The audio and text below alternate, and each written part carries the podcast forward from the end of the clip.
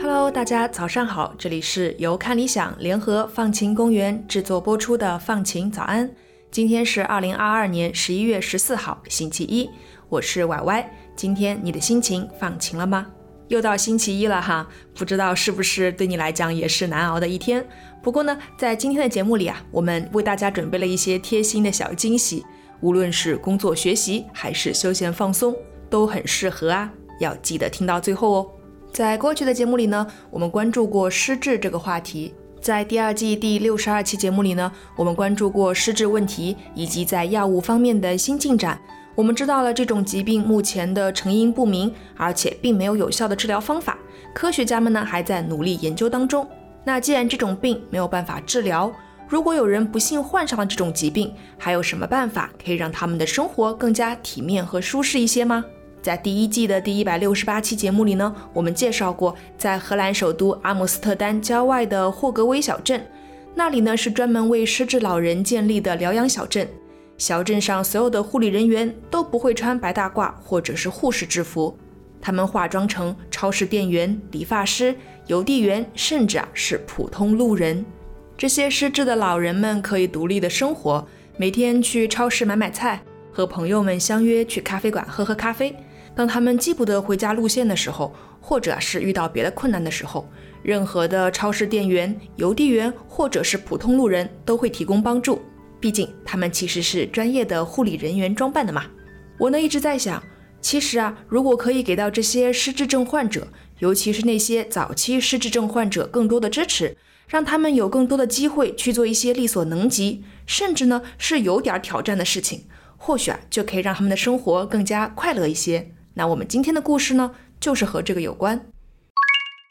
在中国台湾有一家名字叫 Young 记忆会馆的咖啡馆，字面的意思呢就是年轻记忆会馆。它呢是二零一八年成立的，它的发起机构是台湾失智症协会，它的赞助机构呢是震旦集团。如果你有去过外滩眺望过陆家嘴，一定对震旦这两个字不陌生了。震动的震，元旦的旦。那座楼顶写着“震旦”两个大字的大楼呢，就是属于震旦集团底下的公司。那我们再说回这家咖啡馆，之所以会动起这样的念头呢，是因为台湾失智症协会的副秘书长李慧珍发现，早期的失智症患者呢，其实还有工作能力，因为得病，他们往往不能继续原先的工作。如果可以得到妥善的安排，就能帮助患者们获得更加丰富以及更加有尊严的生活体验。样记忆会馆的店员都是由早期失智症患者组成，他们的平均年龄呢在五十七岁左右，最年轻的是四十六岁，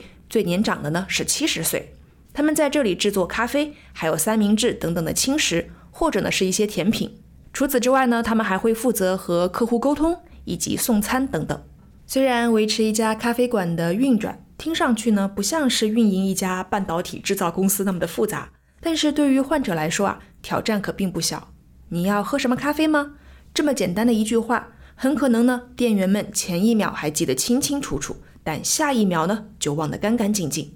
这真的不是他们不够上心，或者是不够努力，只是呢，这个病就是会让人记不住很多事情。很自然，记错餐品、送错餐桌也是时常发生的事情。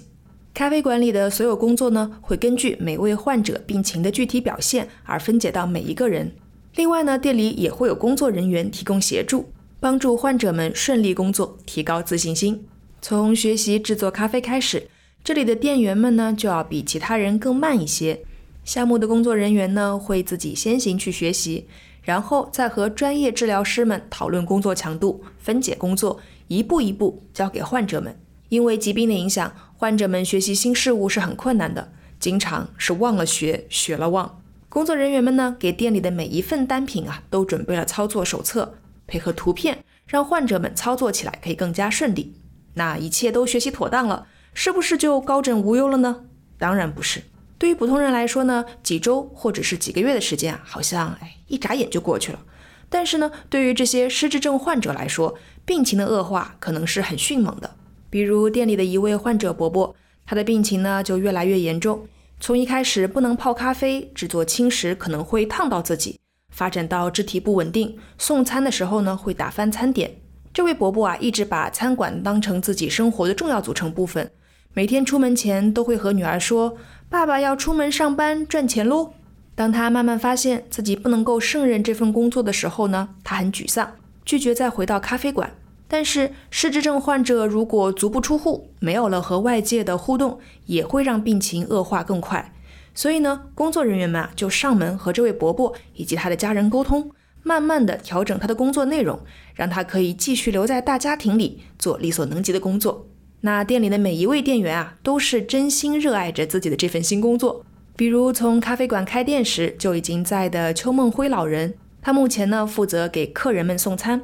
他在十多年前啊，因为心肌梗塞休克昏迷了二十多天。很幸运的是，他又苏醒了过来。但是呢，因为急救时间过长，导致脑部缺氧，患上了血管性失智症。在刚醒过来的几天里啊，他连怎么刷牙和洗脸这些事情都不记得了。现在在店里工作呢，他还是经常会忘记掉事情。但是咖啡店里啊，有明确的标注和提示，只要看着提示就可以把事情做好，不会造成太大的心理负担。不过呢，他还是很害怕自己服务不好而被客人留差评的。有时候客人看到他送餐速度比较慢，会想自己去拿取食物，但他还是坚持啊提供服务，让客人感受到他的温暖。他说呢，我就是在这里上班的，而不是这里可怜我，我才出现在这里的。咖啡馆刚开张的时候呢，因为新闻天天报道，所以呢这里经常客满，店员们啊也都很高兴，也干劲十足。